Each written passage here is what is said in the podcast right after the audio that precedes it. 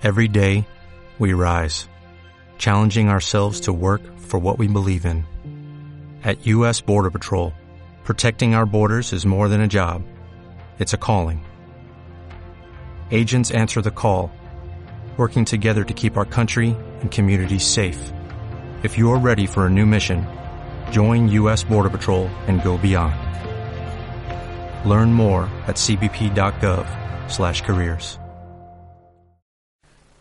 Por la señal de la Santa Cruz de nuestros enemigos, líbranos, Señor Dios nuestro, en el nombre del Padre y del Hijo y del Espíritu Santo. Amén. Señor mío, Dios mío, creo firmemente que estás aquí, que me ves, que me oyes. Te adoro con profunda reverencia. Te pido perdón de mis pecados y gracia para hacer con fruto este rato de oración. Madre mía Inmaculada, San José, mi Padre y Señor, Ángel de mi guarda, intercedan por mí. Queridos hermanos, continuamos meditando la exhortación del Santo Padre Francisco, Gaudete et exultate, esta exhortación que nos invita a recordar que estamos llamados a ser santos, a ser perfecto como nuestro Padre Celestial es perfecto. Estamos llamados a hacer de nuestra vida ordinario algo extraordinario. Y la meditación pasada terminamos hablando del el tema del gnosticismo, estamos hablando de dos herejías que se han renovado y continuaremos ahora hablando del número 40 sobre el gnosticismo para pasar a esta segunda herejía actual, ¿eh? que es el pelagianismo, ¿no? o el nuevo pelagianismo. Y el Papa en este número 40 nos dice que el gnosticismo es una de las peores ideologías, ya que al mismo tiempo que exalta indebidamente el conocimiento o una determinada experiencia, dice, considera que su propia visión de la realidad es la perfección. Y así, quizás sin admitirlo, esta ideología se alimenta en sí mismo y se enseguece aún más. También dice el Papa que a veces se vuelve especialmente engañosa cuando se disfraza de una espiritualidad desencarnada, porque el noticismo, por su propia naturaleza, quiere domesticar el misterio. Y el Papa explica ahora, a seguido, qué es esto de, domesticar el misterio, ¿no? Porque efectivamente nos dice el número siguiente que cuando alguien tiene la respuesta a todas las preguntas que uno puede imaginarse, bueno, demuestra que no está en un sano camino y es posible que sea un falso profeta que usa la religión en beneficio propio y al servicio de sus elucubraciones psicológicas y mentales. El Papa nos recuerda que Dios nos supera infinitamente, eh, siempre es una sorpresa, no, somos nosotros los que decidimos en qué circunstancia histórica encontrarlo, ya que no depende de nosotros determinar el tiempo y el lugar del encuentro. ¿eh? Quien lo quiere todo y claro, eso de alguna manera serían los gnósticos actuales, los que quieren todo claro y seguro, pretende dominar o pretenden dominar la trascendencia de Dios. ¿eh? Tampoco, nos dice el Santo Padre, se puede pretender definir dónde está Dios, ¿eh? porque Él está misteriosamente en la vida de toda persona, está en la vida de cada uno como Él quiere, y no podemos negarlo con nuestras propias supuestas certezas. Y nos dice que aún cuando la existencia de alguien haya sido un desastre, aún cuando lo veamos destruido por los vicios o las adicciones, Dios está en su vida. Si nos dejamos guiar por el Espíritu, más que por nuestros razonamientos, podemos y debemos buscar al Señor en toda vida humana, en toda persona, en todo hombre.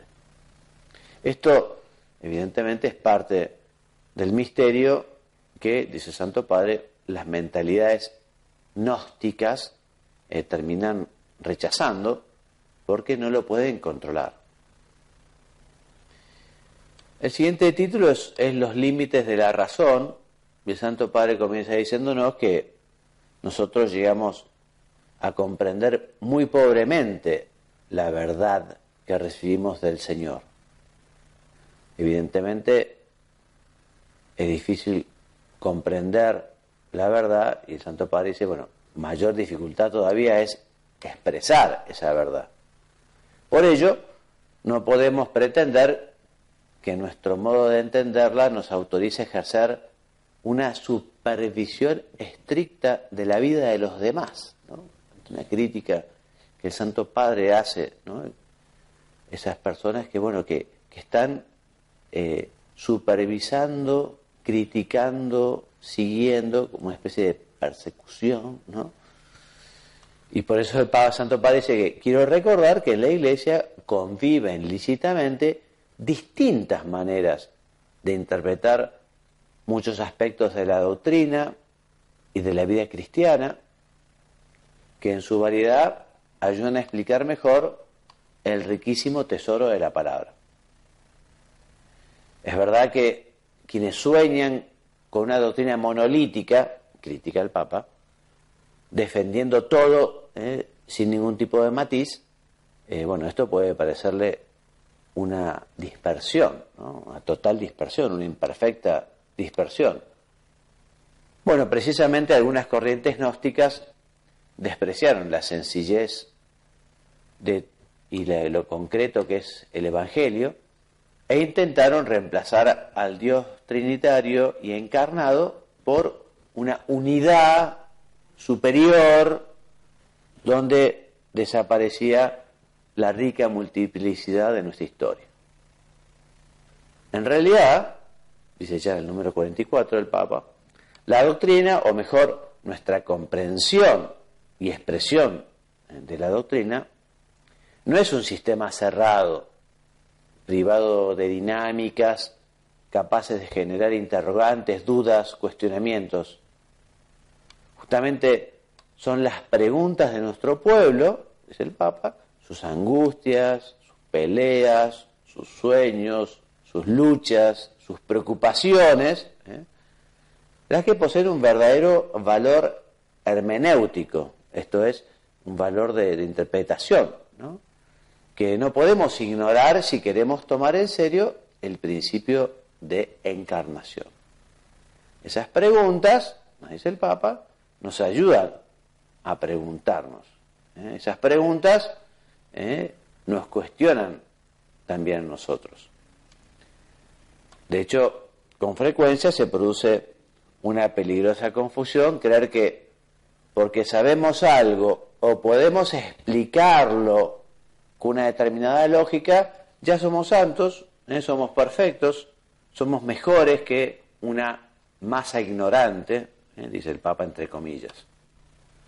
Por eso, a todos los que en la Iglesia tienen la posibilidad de una formación más alta, San Juan Pablo II les advertía la tentación de desarrollar un cierto sentimiento de superioridad respecto de los más fieles. Evidentemente, el conocimiento lo que tiene que dar a las personas que lo poseen es mayor disposición de servir, de ayudar, de enseñar, de evangelizar, siempre con una gran, una profunda humildad, sencillez, sabiendo que eso es un don que ha recibido de Dios y que tiene que multiplicar, eh, como los talentos. Entonces dice el Santo Padre, en realidad eso que queremos saber debería ser siempre una motivación para responder mejor al amor de Dios, porque se aprende para vivir teología y santidad y son un binomio inseparable. aprendemos para vivir, aprendemos para también el apostolado, que es servicio. El número 46 nos dice el Papa que cuando San Francisco de Asís veía que algunos de sus discípulos enseñaban la doctrina, quiso justamente evitar la tentación del gnosticismo Entonces le escribió a San Antonio de Padua diciéndole, me agrada que enseñes teología a los hermanos, con tal que en el estudio de la misma no apague el espíritu de oración y de devoción. O sea, él reconocía la tentación que puede venir eh, de convertir la experiencia cristiana en un conjunto de lucubraciones mentales que terminan alejándonos de la frescura del Evangelio.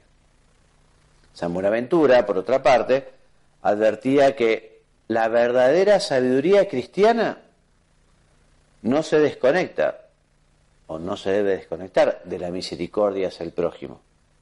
Y textualmente, la mayor sabiduría que puede existir consiste en difundir fructuosamente lo que uno tiene para dar, lo que se le ha dado precisamente para que lo dispense.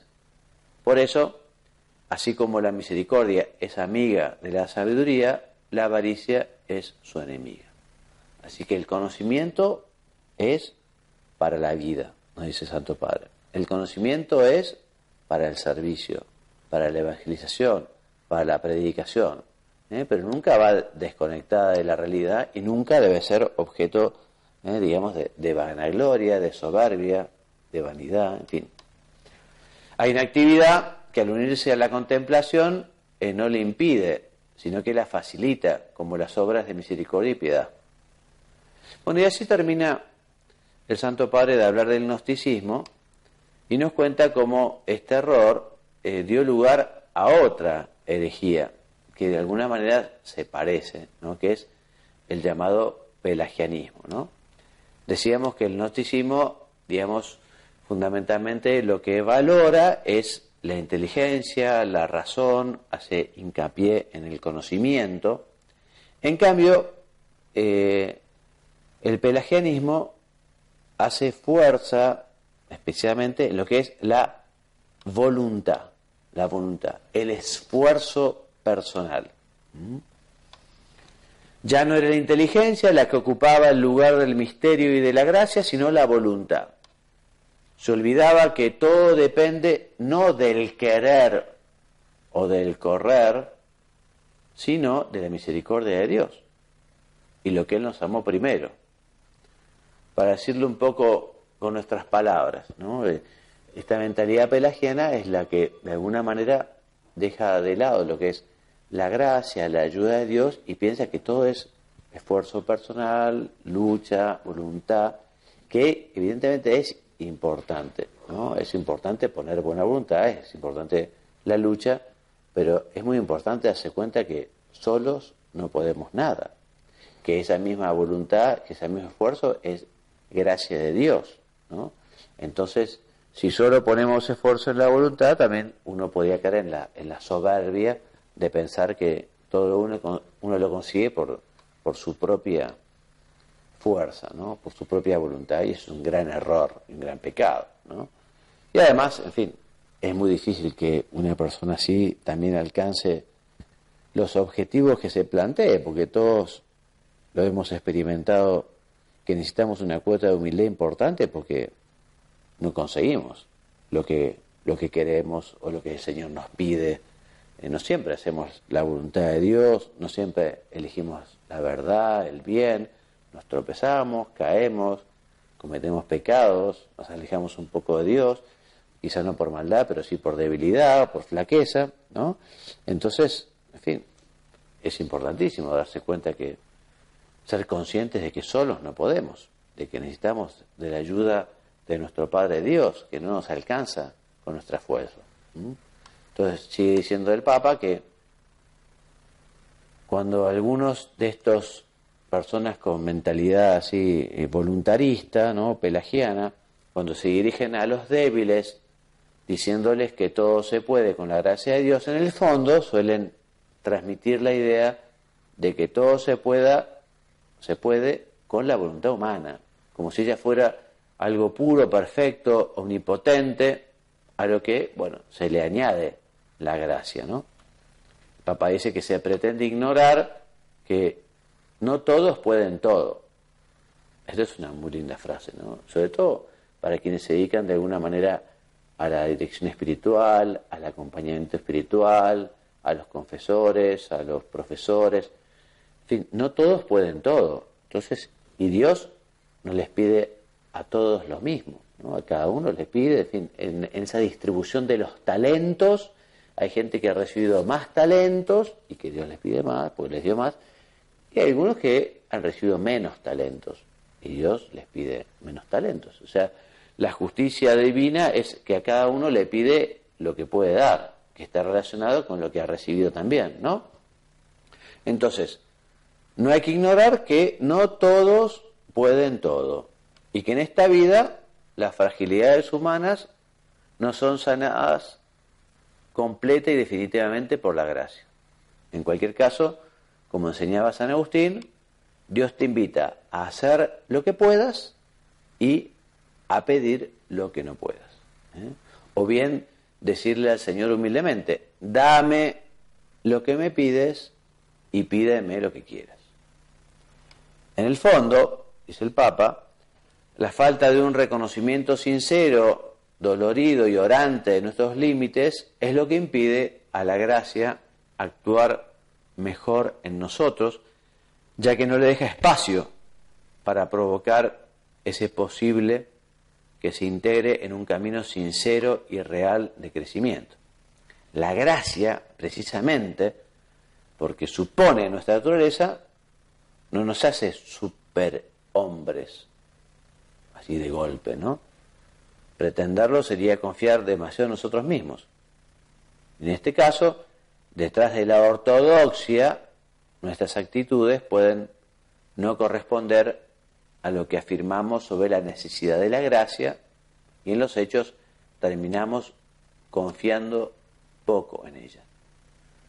Porque si no advertimos nuestra, realidad o nuestra debilidad, ¿eh? concreta y limitada, tampoco podremos ver los pasos reales y posibles que el Señor nos pide en cada momento, ¿eh? después de habernos capacitado y cautivado con su don. Entonces, el Papa nos recuerda que la gracia de Dios, esa participación en la vida divina, ese don, ese regalo que nos ayuda a parecernos a Él, actúa históricamente y de ordinario nos toma y nos transforma de una forma progresiva. ¿eh? Por ello, si rechazamos esta manera histórica y progresiva, de hecho podemos llegar a negarla y bloquearla aunque la exaltemos con estas palabras. Recordemos, nos dice el Santo Padre, cuando Dios se dirige a Abraham y le dice, yo soy Dios Todopoderoso, camina en mi presencia y sé perfecto. Para poder ser perfecto como Él le agrada, necesitamos vivir humildemente en su presencia y envueltos en su gloria. Y así nos hace caminar en unión con Él, reconociendo su amor constante en nuestras vidas. Por eso dice el Santo Padre, lo dijo más de una vez y lo volveré a repetir, hay que perderle el miedo a esa presencia que solamente puede hacernos el bien.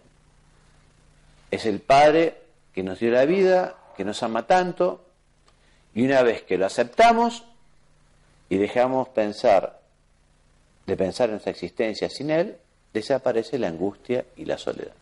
O sea, ese abandono, ese abandono filial, Dios es mi Padre, Dios me quiere. Por lo tanto, ¿qué es lo que me va a preocupar?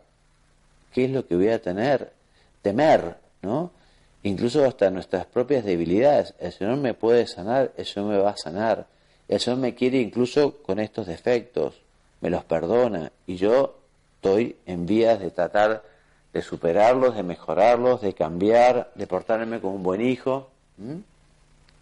Pues el Papa nos dice que si ya no ponemos distancia frente a Dios y vivimos en su presencia, podremos permitirle que examine nuestro corazón para ver si va por el camino correcto. Y así conoceremos la voluntad agradable y perfecta del Señor y dejaremos que Él nos moldee como el alfarero. seremos como el barro en manos del alfarero, tomaremos la forma que Él quiera darnos. Hemos dicho tantas veces que Dios habita en nosotros, pero es mejor decir que nosotros habitamos en Él, que Él nos permite vivir en su luz y en su amor.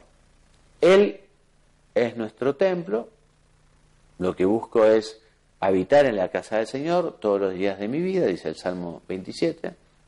Vale más un día en sus atrios que mil en mi casa, dice el Salmo 84. O sea que en Él somos santificados. Y así llegamos al título que es una enseñanza de la iglesia muchas veces olvidada, y comienza el número 52 recordando que la iglesia enseñó muchas veces que no somos justificados, o sea, no somos salvados por nuestras obras o por nuestros esfuerzos, sino por la gracia del Señor. ¿Eh? Es Él el que toma la iniciativa. Nos recuerdan los padres de la Iglesia, aún antes de San Agustín, que lo expresaban con claridad. Por ejemplo, San Juan Crisóstomo decía que Dios derrama en nosotros la fuente misma de todos los dones antes de que nosotros hayamos entrado en el combate. San Basilio Magno, otro padre de iglesia, remarcaba que el fiel se gloría solo en Dios porque reconoce estar privado de la verdadera justicia y que es justificado únicamente mediante la fe en Cristo. Luego el Papa cita el magisterio, concretamente al segundo sínodo de Orange, que enseñó con firme autoridad que nada humano puede exigir, merecer o comprar el don de la gracia divina y que todo lo que pueda cooperar con ella es previamente don de la misma gracia. Y textualmente, dice el sínodo, aún el querer ser limpio se hace en nosotros por infusión y operación sobre nosotros del Espíritu Santo. Posteriormente, aun cuando el concilio de Trento destacó la importancia de nuestra cooperación para el crecimiento espiritual, reafirmó aquella enseñanza dogmática, ¿no? Se dice que somos justificados gratuitamente porque nada de lo que precede a la justificación, sea la fe, sean las obras, merece la gracia misma de la justificación. Porque si es gracia, ya no es por las obras. De otro modo, la gracia ya no sería gracia. Y en este sentido, el catecismo de la Iglesia Católica también nos recuerda que el don de la gracia sobrepasa las capacidades de la inteligencia y la fuerza de la voluntad humana. Entonces con esto nos vamos centrando. ¿eh? ¿Se acuerdan? Gnosticismo, pelagianismo, inteligencia, voluntad, esfuerzo. El catecismo lo resume diciendo que efectivamente el don de la gracia sobrepasa las capacidades de la inteligencia y las fuerzas de la voluntad. Y que frente a Dios no hay, en el sentido de un derecho estricto, mérito alguno de parte del hombre. ¿Eh? Entre él y nosotros la desigualdad eh, no tiene medida. Su amistad nos supera infinitamente, no puede ser comprada por nosotros con nuestras obras y solo puede ser un regalo de su iniciativa de amor. Y esto, dice el Papa, nos invita a vivir con una gozosa gratitud. ¿eh? Qué bueno es Dios, cuánto me quiere, qué cerca está, cuánto me ayuda. ¿eh? Cuánto tengo que agradecer este regalo, este don de la gracia, ¿eh? que no merecemos, puesto que después que uno ya posee la gracia, no puede la gracia ya recibida caer bajo mérito. Los santos, dice el Papa, evitan depositar la confianza en sus propias acciones. Y recuerda, en el atardecer de esta vida me presentaré ante ti con las manos vacías, Señor, porque no te pido que lleves cuenta de mis obras. Todas nuestras justicias tienen manchas a tus ojos.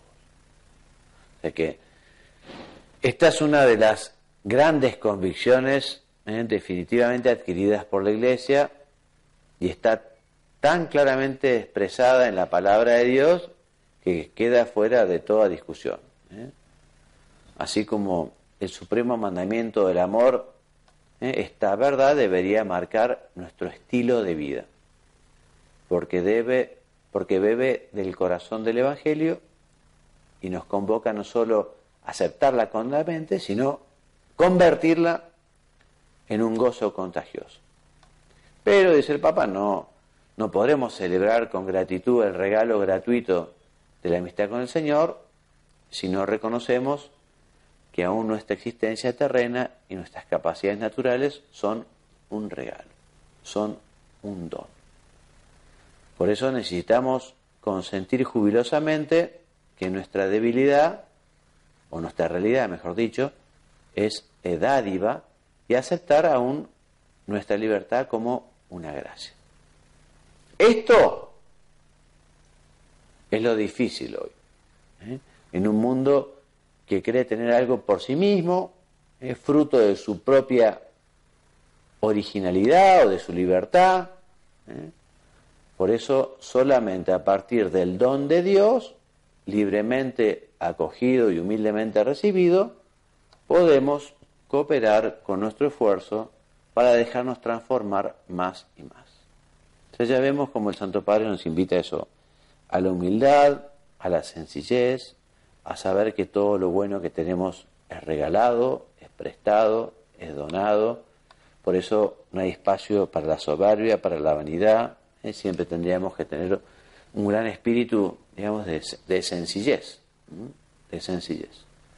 Por eso el Papa nos dice que, bueno, lo primero es pertenecer a Dios, ¿eh? se trata de ofrecernos a Él, que nos primerea, o sea, Él es el que toma la iniciativa, Él es el primero que se entrega, Él es el que nos da, el que viene, que se acerca. Él es, por eso dice San Pablo a los romanos, os exhorto pues hermanos, por la misericordia de Dios, a que presentéis vuestros cuerpos como sacrificio vivo y santo, agradable a Dios. Por otra parte, la Iglesia siempre enseñó que solo la caridad hace posible el crecimiento en la vida de la gracia. Porque si no tengo caridad, nada soy. ¿Eh? San Pablo también a los Corintios. El título siguiente son los nuevos pelagianos. ¿eh? Y en el número 57 el Papa dice que todavía hay cristianos que se empeñan en seguir otro camino, el de la justificación por las propias fuerzas.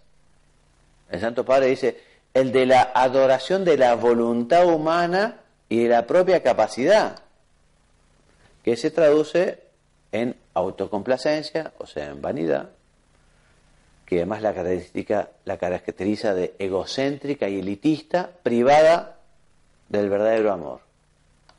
Y también dice el Santo Padre que esta actitud se manifiesta en muchas actitudes aparentemente distintas, como por ejemplo la obsesión por la ley, la fascinación por mostrar conquistas sociales y políticas, la ostentación en el cuidado de la liturgia, o de la doctrina o del prestigio de la iglesia, la vanagloria ligada a la gestión de asuntos prácticos, el embelezo por las dinámicas de autoayuda o de relación autorreferencial, en fin. En esto dice el Papa, algunos cristianos gastan sus energías y su tiempo en lugar de dejarse llevar por el Espíritu en el camino del amor, de apasionarse por comunicar la hermosura y la alegría del Evangelio y de buscar a los perdidos en esta inmensa multitud sedientas de Cristo. ¿eh? Muchas veces, en contra del impulso del Espíritu Santo, la vida de la Iglesia se convierte en una pieza de museo en una posición de pocos. Bueno, y vamos terminando nuestra meditación con esta última idea que es el Santo Padre, que dice que esto ocurre cuando algunos grupos de cristianos dan excesiva importancia al cumplimiento de determinadas normas propias, costumbres o estilos, de manera que se suele reducir así, encorsetar el Evangelio quitándole su sencillez, ¿eh? una sencillez que es cautivante. Es quizá una forma sutil de pelagianismo, porque parece someter la vida de la gracia a unas estructuras humanas.